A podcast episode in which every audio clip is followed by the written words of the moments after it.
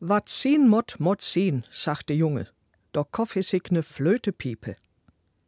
Was sein muss, muss sein, sagte der Junge, da kaufte er sich eine Flötepfeife. Das hat jeder und jede schon einmal gesagt, mindestens gedacht, ein kategorisches Was sein muss, muss sein.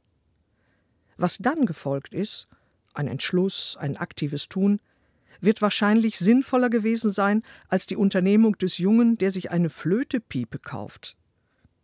Wie ist das zu verstehen? Nun, jeder Junge auf dem Lande konnte sich eine Flöte, eine Pfeife aus Weidenbast, selbst herstellen. Man brauchte sie also nicht zu kaufen. Darin liegt die Ironie des Sargwortes. Das, was der Junge glaubt, unbedingt kaufen zu müssen, kann er auch umsonst haben. Er braucht nur das Naheliegende zu tun. Die Flöte piepen wachsen sozusagen auf den Bäumen.